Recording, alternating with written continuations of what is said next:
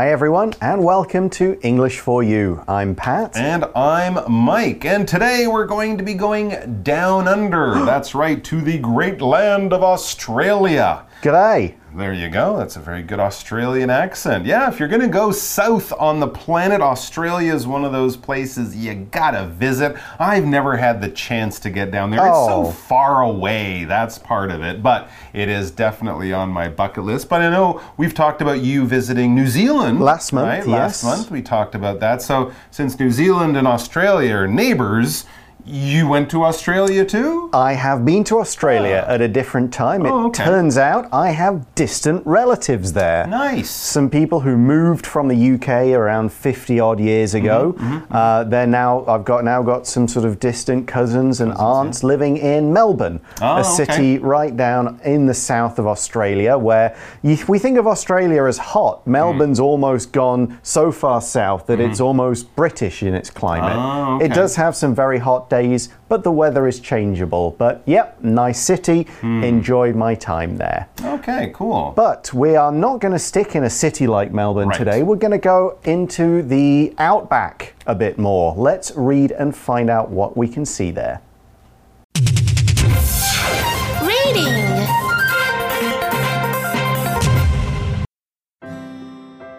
Discovering rural Australia along the Silo Art Trail. Away from large cities, the Australian countryside is vast and empty. Until recently, very few people visited these areas. But that's starting to change thanks to an art project that celebrates life in rural Australia. The Australian Silo Art Trail is being formed by artists around the country. They are creating huge, colorful works of art on silos, large buildings that store grain. The artworks first appeared in Western Australia in 2015 before they popped up in other parts of the country. In 2018, a couple of art lovers created a map to help visitors find these silos. One beautiful example is in Sheep Hills, a tiny village north of Melbourne. It shows four indigenous people under a night sky. They represent the area's first cultures. Over 2,700 kilometers to the west, three silos in Pingrup display the village's farming and horse racing traditions. Locals love how these colorful works are helping them share their identities with the wider world. So, our article begins with a bit of description. It says, Away from large cities, the Australian countryside is vast and empty. Now, when you're doing a descriptive sentence like that, it's often a good idea to use an adverbial clause, like we did. An adverbial clause can introduce the time or place that's the setting for the subject of our sentence.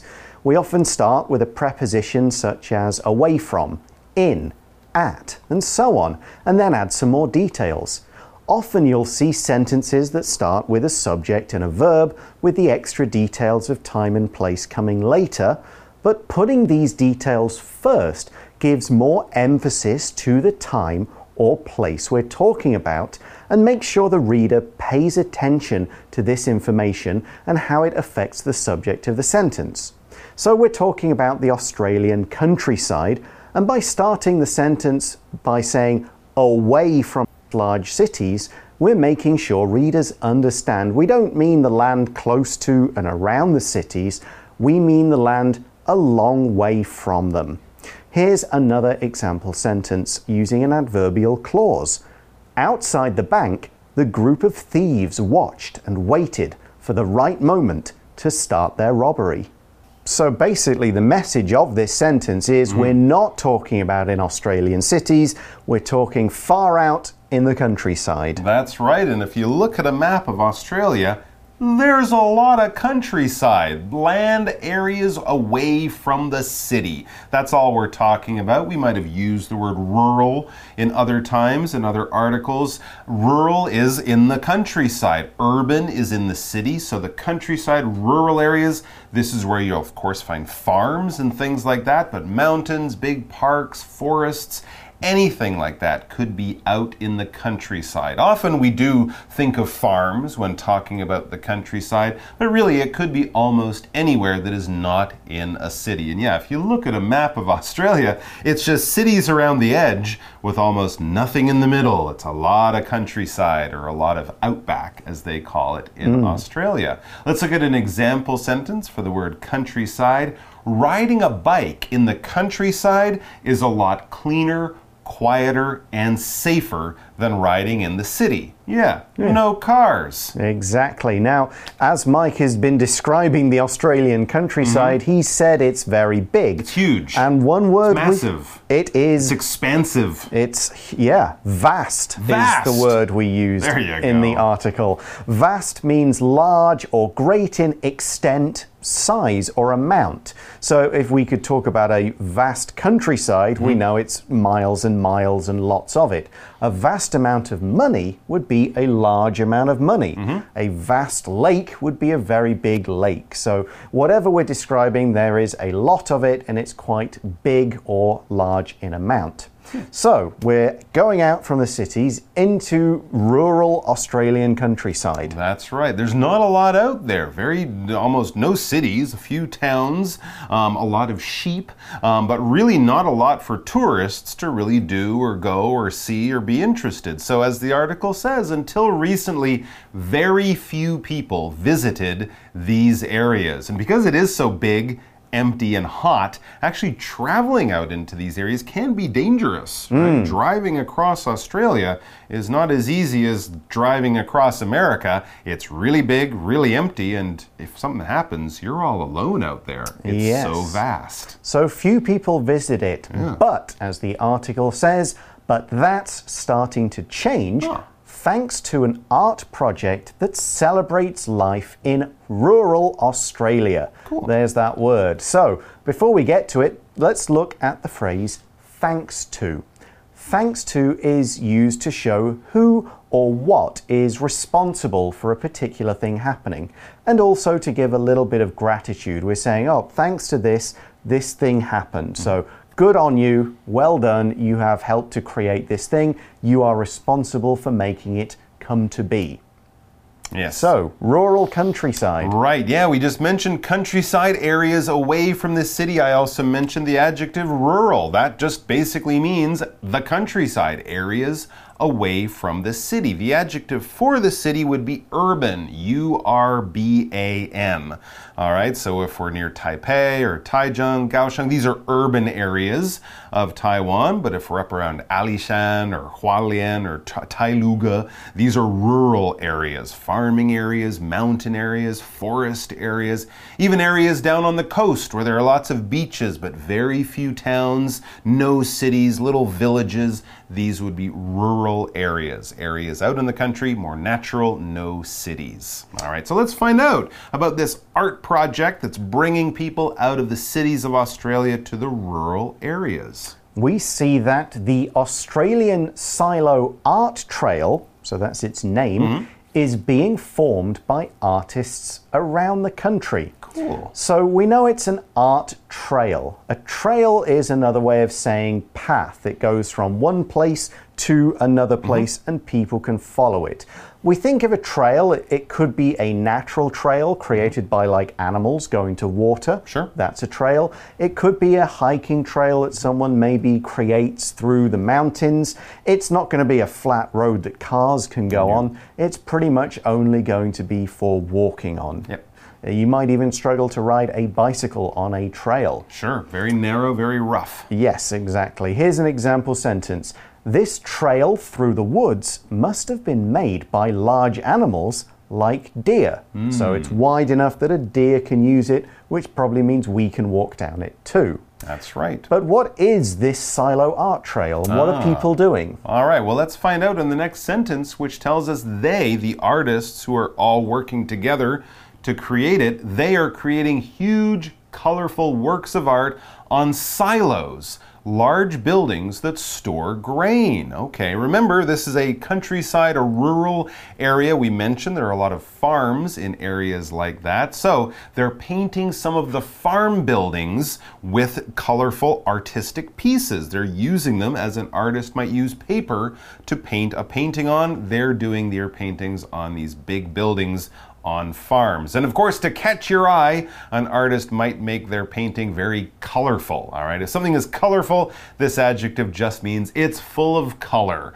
All right, it's got a lot of different colors. It will really catch your eye. Think of a peacock as a colorful bird or a parrot has very colorful feathers. All right, a lot of tropical fish in the ocean are very colorful. And if you like to watch cartoons, you might be attracted by the colorful pictures in a cartoon or a comic book or something like that. For example, at the end of the party, all of the kids were given a colorful balloon to take home. So the balloons weren't all one color, they were all the different colors you can imagine making it very colorful. And they said colorful grain silos. Yeah, a silo is just this big building for storing grain. Yeah. But grain is the seed or the different all the different seeds from a plant, and we especially use it for plant grasses. So, rice, wheat, uh, all of those things. Often the grain is used to make bread, mm -hmm. make noodles, or it, you can just eat it because rice is a kind of grain. Yep.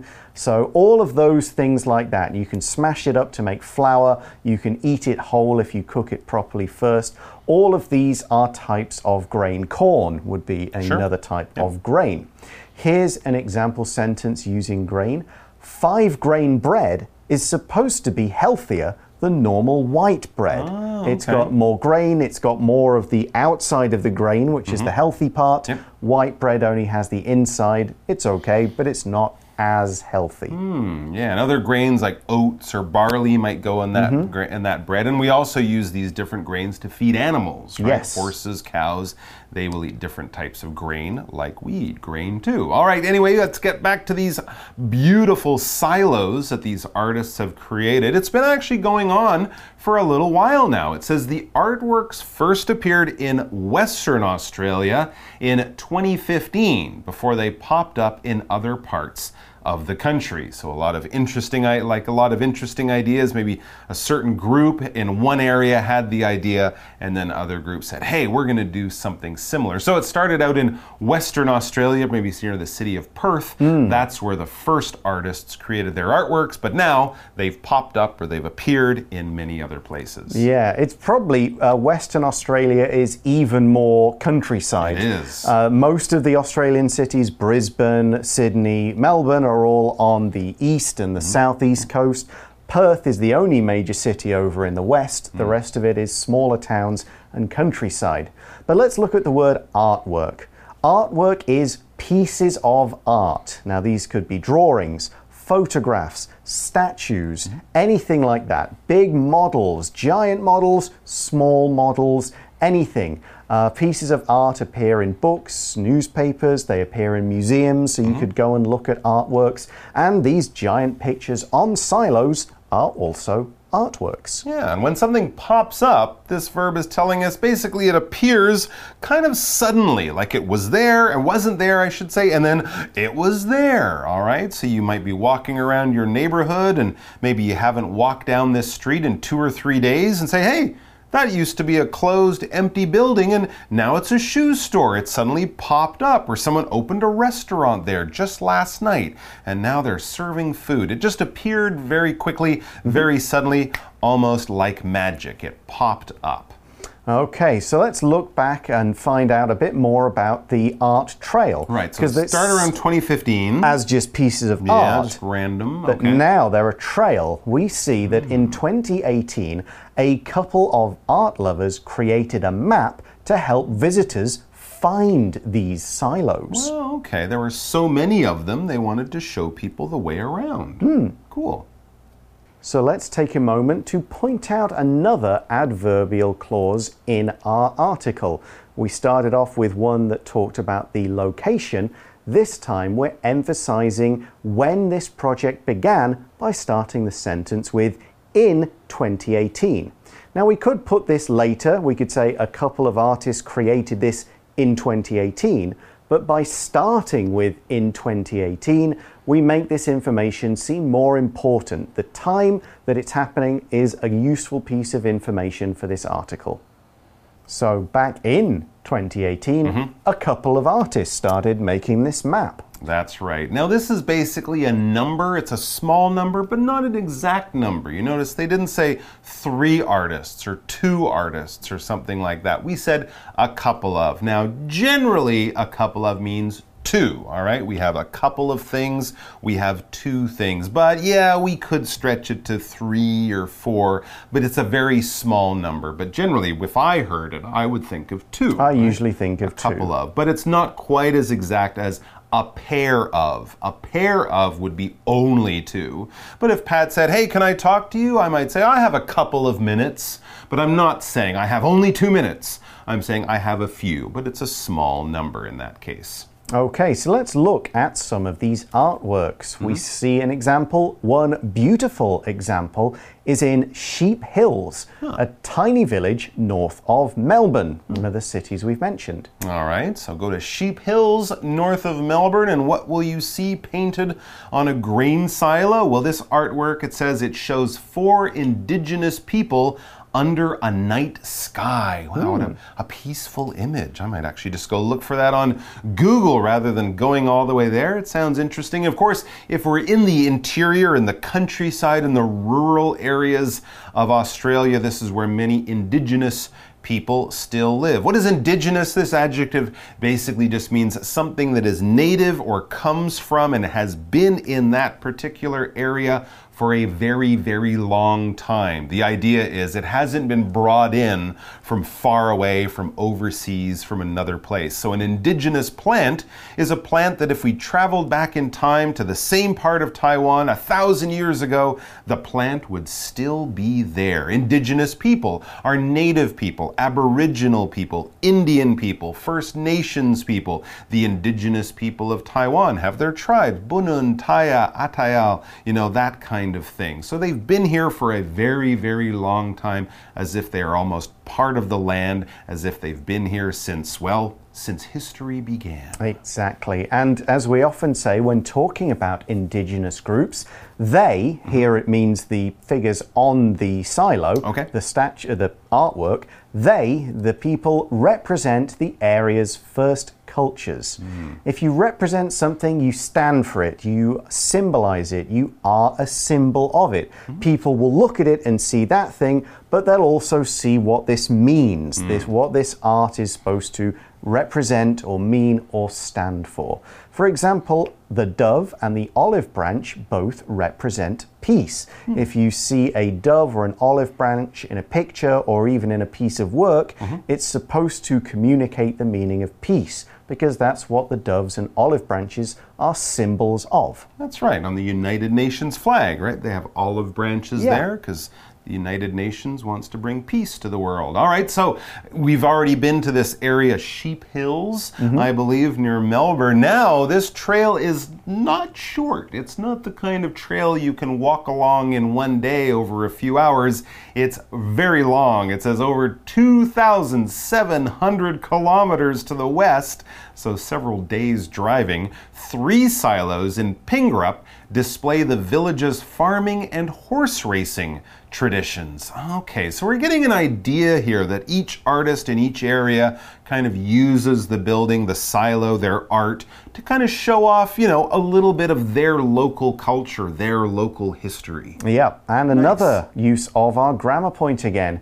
Here we're emphasizing the place, the distance away from mm. the first place we talked about. So using an adverbial clause here emphasizes how far away it really is and therefore also emphasizes how big Australia is. Yes, absolutely. And then we read on locals love how these colorful works are helping them share their identities with the wider world. Sure, they could make a website with a bunch of pictures from that part of Australia, but you know, no one might see that, or only a few people might see that if they paint their culture, if they let people know with a colorful artwork, it's a great way for people who are even just driving by on the road to kind of notice something and learn something about that local culture, the local people in that place.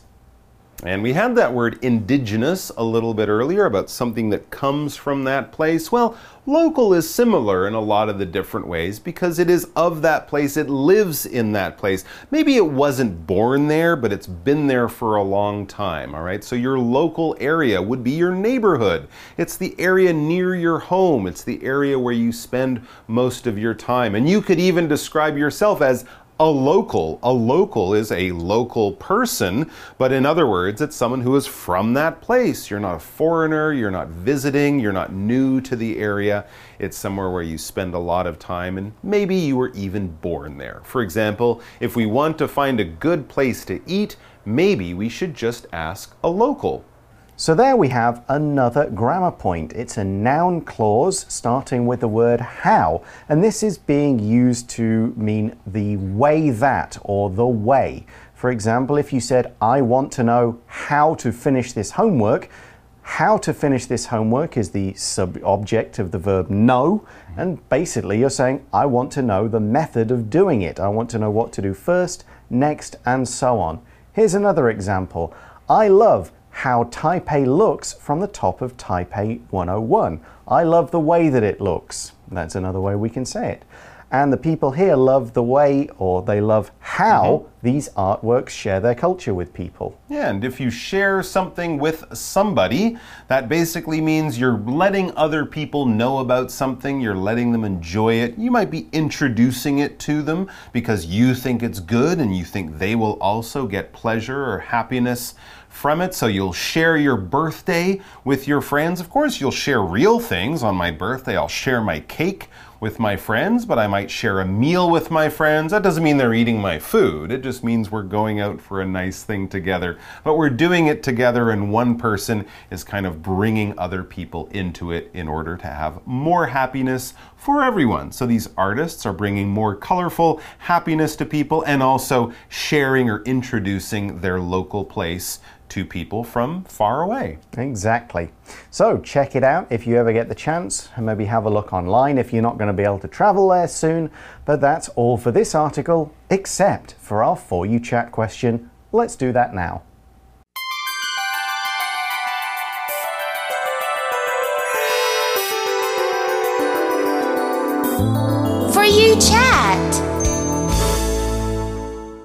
So we've got to pick a small town or village in the Taiwanese countryside.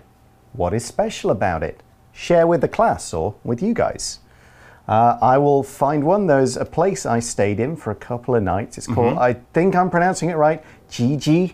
Okay. It's near Never Sun Moon. It's near Sun Moon Lake. Ah. It's got a ah. beautiful little old style railway station. Oh. And it's also got a temple, a big temple mm -hmm. that was cracked in half by a big earthquake. Wow. And they've kept it there. They've roped it off so you can't get in. Mm -hmm. But you can see this temple, it's kind of folded in the middle. Interesting. It's still kind of structurally there, but mm-hmm. it's just a collapsed temple. Wow. So it's a very unusual place to look at. There's also, so, you know, you can get nice snacks, you can go hiking, riding your bike around the area. You're close to Sun Moon Lake for going mm -hmm. to check out all the stuff that's there. Mm -hmm. So, yeah, that was a cool place I visited a few years back. All right. Well, if you've never been there, maybe check that out or share with your friends in the class another place you know that you think is really cool cool and special and somewhere you might want to introduce a foreign person or someone who's visiting to because you think it deserves a bit more love and attention. All right, okay. we're done for today, so we'll see you back here with more great, fascinating, and fun articles very soon. Until then, bye bye. See you later. Discovering rural Australia along the Silo Art Trail. Away from large cities, the Australian countryside is vast and empty. Until recently, very few people visited these areas. But that's starting to change thanks to an art project that celebrates life in rural Australia. The Australian Silo Art Trail is being formed by artists around the country. They are creating huge, colorful works of art on silos, large buildings that store grain. The artworks first appeared in Western Australia in 2015 before they popped up in other parts of the country. In 2018, a couple of art lovers created a map to help visitors find these silos. One beautiful example is in Sheep Hills, a tiny village north of Melbourne. It shows four indigenous people under a night sky. They represent the area's first cultures. Over 2,700 kilometers to the west, three silos in Pingrup display the village's farming and horse racing traditions. Locals love how these colorful works are helping them share their identities with the wider world.